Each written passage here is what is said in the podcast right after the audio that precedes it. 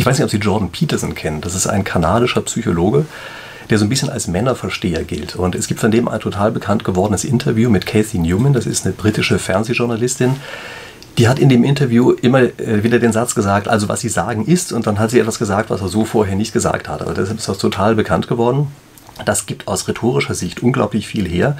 Und deshalb hat auch der Betreiber des größten deutschen Rhetorikkanals, vielleicht sogar des besten deutschen Rhetorikkanals, nämlich Benedikt Held, mich auf dieses Video aufmerksam gemacht und hat gesagt, er will dazu ein Video machen, in dem er sich die Rhetorik der beiden in diesem Interview ansieht. Und dann haben wir gesagt, hey, dann können wir doch einfach auch aus einer anderen Sicht noch einen weiteren, äh, eine weitere Analyse dazu machen, wie aus spieltheoretischer Sicht. Und das ist das, was Sie jetzt hier gerade sehen. Also dieses Interview, da schneide ich mal äh, zwei Stellen raus und sage Ihnen jeweils inhaltlich ein bisschen was, was es zu diesen Stellen zu sagen gibt, aus spieltheoretischer Sicht. Das heißt also, wie das Ganze inhaltlich zu bewerten ist, was dort an Argumenten genannt wird.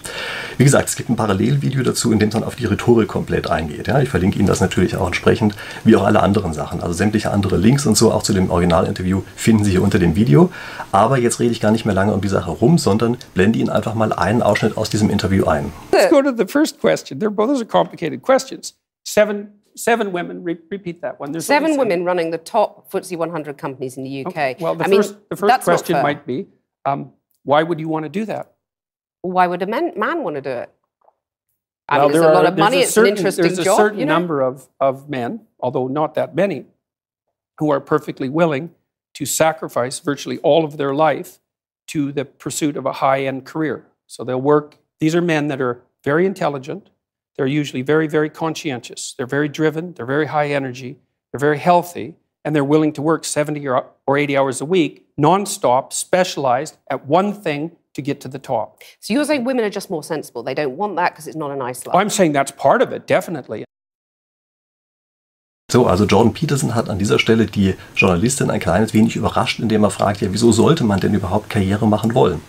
Und implizit geht er da auf einen total wichtigen Aspekt ein, den wir in der Spieltheorie auch nur allzu gut kennen, nämlich die Frage, wie bildet man eigentlich verschiedene Zielgrößen gemeinsam ab auf eine gemeinsame Auszahlungsgröße. Also wir müssen ein bisschen aufpassen, wir nennen in der Spieltheorie tatsächlich die Zielgröße, um die es uns am Ende geht, Auszahlungen, aber damit sind keine Geldauszahlungen gemeint. Also muss man wirklich höllisch aufpassen, das geht sogar bei den Profispieltheoretikern manchmal so ein bisschen durcheinander, dass sie das irgendwann mal vergessen, aber originalerweise sind Auszahlungen in der Spieltheorie einfach nicht einfach Geldauszahlungen, sondern da gehen normalerweise verschiedene Zielgrößen ein und die werden zu einer Zielgröße verbunden. Die Zielgrößen, von denen Peterson hier spricht, sind letztlich in zwei Dimensionen. Er sagt nämlich, in der einen Dimension gibt es die Karriere, das ist das, wovon die äh, Journalistin spricht, und es gibt eine andere Dimension, das ist die Arbeit, die man dafür aufbringen muss. Und jetzt sieht man schon, in dem Augenblick, wo wir zwei solcher Dimensionen haben, ist es eben nicht mehr so ganz klar, dass man nur in eine Richtung optimiert, sondern man hat jetzt etwas, was man gut findet und dann was anderes, nämlich die Arbeitsleistung, was man schlecht findet und dazwischen muss man irgendwie abwägen. Dafür gibt es ja in anderen Bereichen auch einen Fachbegriff. Das wird nämlich beispielsweise in dem Zusammenhang manchmal Work-Life-Balance genannt, dass man genau diese beiden Sachen gegeneinander balanciert. balanciert. Und was der Jordan Peterson jetzt sagt als Argument ist, hey, wir müssen einfach äh, sehen, dass Männer und Frauen hier unterschiedliche Präferenzen da drin haben. Die gewichten einfach diese beiden Dimensionen anders. Und es gibt hier auch nicht übrigens ein Rationalargument, was sagt, das eine ist richtig und das andere ist falsch, sondern es ist etwas, was rein subjektiv ist und wo eben einzelne Personen die Sachen unterschiedlich gewichten können. Und wenn es jetzt so ist, dass Frauen und Männer diese beiden Dimensionen unterschiedlich gewichten, dann brauchen Sie nicht zu wundern, wenn auch das Ergebnis am Ende unterschiedlich ist. Es gibt natürlich ein ganz offensichtliches Gegenargument dagegen, nämlich man kann jetzt einfach sagen, hey, da müssen die Unterschiede riesig sein. Also gucken wir uns doch mal an, wie die Verteilung über die Berufe eigentlich aussieht äh, zwischen Männern und Frauen. Das ist ja so riesig, diese Unterschiede. Da müssten wir jetzt auch in diesen Präferenzen, die wir sehen, über diese Work-Life-Dimensionen hinweg, müssten wir ja riesige Unterschiede zwischen Männern und Frauen sehen. Und wenn wir da ein paar psychologische Untersuchungen machen, dann stellen wir fest, ja, die unterscheiden sich schon Männer und Frauen im Mittelwert. Aber es gibt natürlich einen riesen Überlappungsbereich. Das heißt also, dieser Effekt alleine kann überhaupt nicht das erklären, was wir sehen. Und das ist implizit das, was also äh, Casey Newman hier auch glaubt. Und also weiterhin denkt, da, da muss hier ein externer Effekt sein, da muss eine Diskriminierung vorliegen, was also jetzt zu dieser Segregation in Berufswahlen führt. Und dazu sehen wir uns jetzt mal den zweiten Einspieler an. Is gender equality desirable? If it means equality of outcome, then almost certainly it's undesirable. That's already been demonstrated in Scandinavia. Because in What do you Scandinavia, mean by that? Equality of outcome is undesirable. well, men and women won't sort themselves into the same categories if you leave them alone to do it of their own accord. We've already seen that in Scandinavia. It's 20 to 1 So- female nurses to male, something like that. It might not be quite that extreme, and approximately the same male engineers to female engineers. And that's a consequence of the free choice of men and women in the societies that have gone farther than any other societies to make gender equality the purpose of the law. Those are ineradicable differences. You can eradicate them with tremendous social pressure and tyranny, but if you leave men and women to make their own choices, you will not get equal outcome. Äh, John Peterson führt hier also weiterhin den Begriff jetzt ein von der Ergebnisgleichheit und überrascht damit also die Interviewerin so ein klein wenig. Aber wir müssen uns erstmal klar machen, was Ergebnisgleichheit im Vergleich zu Chancengleichheit eigentlich ist. Und ich möchte Ihnen dafür einfach mal ein Modell einführen, dessen Grundidee ich vor ein paar Tagen im Video schon mal aufgegriffen habe, nämlich bei Hamsterkäufen in Zeiten des Coronavirus. Die Modellidee, die wir hier haben, ist folgende. Jemand ist, ist in seinem Job, nur dann zufrieden, wenn er auch mit Mitarbeitern, mit Kollegen zusammenarbeitet, mit denen er eben auch einigermaßen gut auskommt. Und dafür gibt es also ein relativ interessantes spieltheoretisches Modell von Thomas Schelling, dessen Idee ich Ihnen hier einfach mal kurz zeigen möchte. Stellen Sie vor, Sie haben ein Spielfeld und jedes einzelne Feld auf diesem Spielfeld sind also einzelne Jobs und Sie haben jetzt jede Menge Personen, die darauf arbeiten, rote und blaue, können Sie vorstellen als Männer und Frauen. Ja, Sie können auch weitere Farben mit dazu nehmen, das ändert nichts an der Modellidee. Also Sie haben jetzt also rote und blaue und die verteilen Sie erstmal zufällig auf diesem Spielfeld, sodass fast alle Felder voll sind. So verteilen die also. Und jeder Einzelne hat jetzt aber eine Präferenz, dass wenigstens die Hälfte seiner Nachbarn so sein sollen wie er selbst. Also mehr als, die Nach äh, mehr als die Hälfte der Nachbarn sollen so sein wie er selbst, nur dann fühlt er sich wohl. So, das ist jetzt also erstmal die Modellidee, dahinter steht. Das ist durchaus nicht unrealistisch, dass das so ist. Und es ist auch keine sehr starke Präferenz. Ja? Also das heißt erstmal, naja, wir wollen immer einigermaßen gleichartigen Umgebung sein. So, ich zeige Ihnen mal kurz, wie so ein Spielfeld aussieht, wenn wir eine Ergebnisgleichheit haben. Ja? Also dann sieht das nämlich ungefähr so aus, wie das, was ich Ihnen hier gerade hochhalte. Wie gesagt, in Simulationen habe ich unter dem Video alles entsprechend verlinkt. Ähm, was wir hier sehen ist, erstmal ist es zufällig verteilt, also die roten und die blauen die sind zufällig auf diesem Spielfeld verteilt, das ist eine Ergebnisgleichheit. Ja?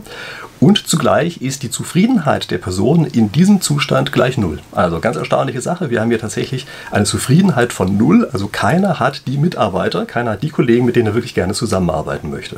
Das ist das, was Herr Jordan Peterson hier drin als Tyrannei bezeichnet. Wenn wir die jetzt alle zwingen, zwanghaft genau in dieser Situation zu bleiben, dann heißt das, wir zwingen alle dazu, selber unglücklich zu sein. Also wir sagen dem Einzelnen, du möchtest gerne deinen Job wechseln, du möchtest gerne Krankenschwester werden. Sorry, darfst du nicht. Darfst keine Krankenschwester werden. Du musst Ingenieurin bleiben, du musst hier bleiben, damit wir die Ergebnisgleichheit erzwingen. Ja, das ist Tyrannei. Und wie gesagt, die Zufriedenheit ist eben gleich null. So, jetzt lassen wir alle Leute einfach mal frei. Hier sagen wir, ihr dürft euch jetzt frei auf diesem Spielfeld bewegen. Sucht euch immer den Job, bei dem ihr eben die Kollegen habt, mit denen ihr gerne, gerne zusammenarbeiten wollt. Jetzt ziehen die also um. In der Simulation wird das so gemacht, dass die zahlenweise immer umgesetzt werden. Das können Sie auch auf dem Spielfeld zu Hause nachbauen, wenn Sie möchten. Die werden also zahlenweise immer umgestellt und sucht sich jeder einen Job, ähm, wo er eben die Umgebung hat, in der er sich wohlfühlt. Und wenn sich das ein paar Mal machen, gar nicht mal so ganz oft übrigens, ja, also in der Simulation geht das extrem schnell, dann auf einmal kommt ein Ergebnis raus, was ungefähr so aussieht wie das hier.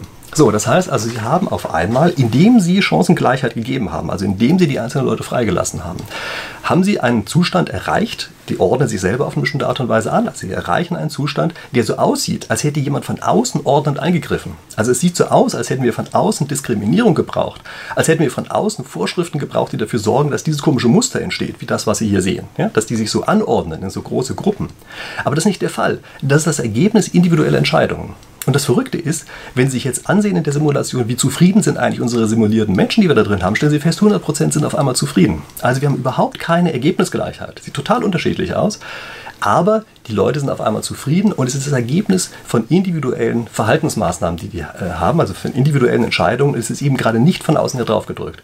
Und wenn wir von außen her Druck ausüben, also dann, wenn wir wirklich diskriminieren, wenn wir sagen, nee, du darfst das nicht, du darfst nicht Ingenieur werden, du musst Krankenschwester werden, du musst Grundschullehrer werden, obwohl du gar nicht mit kleinen Kindern zusammenarbeiten willst und du musst halt Raketen bauen, obwohl du lieber mit Kindern zusammengearbeitet hättest. Wenn wir das machen, dann haben wir die Ergebnisgleichheit und das ist eben das, was dann am Ende so aussieht. Ja? Und das hier macht, da drin sind die Menschen total unglücklich, sie sind einer Tyrannei ausgesetzt, aber es sieht so aus, als wäre jetzt alles gleich. Und das ist der Unterschied zwischen Ergebnisgleichheit und Chancengleichheit. So, also, das waren meine beiden Hinweise zu dem Interview äh, von Jordan Peterson.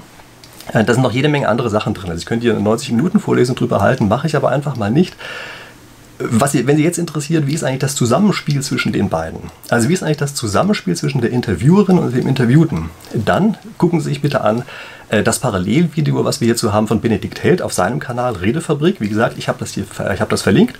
Ähm, gucken Sie sich das an und da geht es jetzt nicht um die Inhalte, sondern da geht es darum, wie sich die beiden eben aus rhetorischer Sicht schlagen. Übrigens muss ich dazu auch eine Bemerkung loswerden, äh, die, ähm, äh, die Kathy Newman, der Name ich irgendwie immer vergesse, also Kathy Newman, ähm, der wurde ja immer vorgeworfen, dass sie letztlich den Jordan Peterson an dieser Stelle oder an verschiedenen Stellen falsch wiedergibt. Also sie hat im Interview ganz oft gesagt, also sie sagen das und dann sagt sie etwas, was er so vorher nicht gesagt hat das, was sie dort macht, ist für meine Begriffe eine in den meisten Fällen logische Schlussfolgerung aus dem, was der Jordan Peterson vorher gesagt hat. Also sie überspitzt natürlich ein bisschen, aber es ist meistens eine Schlussfolgerung aus dem, was er gesagt hat und es ist kein Wiedergeben dessen, was er vorher gesagt hat. Also das wird, glaube ich, von vielen sehr, sehr falsch verstanden und ich glaube, dass dieses Zusammenspiel von Aussage von Peterson und Schlussfolgerung von der Interviewerin, dass diese beiden Sachen zusammengenommen das Interview ins, insgesamt extrem interessant gemacht haben und auch das Ergebnis viel weitergebracht haben. Ja, also es ist am Ende für meine Begriffe ein durchaus konstruktives Ergebnis da. Aber wie gesagt, ähm, der Experte für Rhetorikfragen bin nicht ich, sondern das ist Benedikt Held.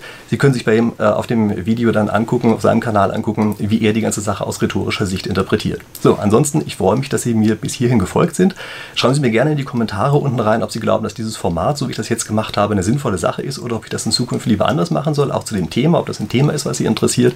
Und ansonsten hoffe ich ja darauf, dass Sie meinen Kanal sowieso schon lange abonniert haben und wir uns dann in der nächsten Woche wiedersehen. Bis dahin.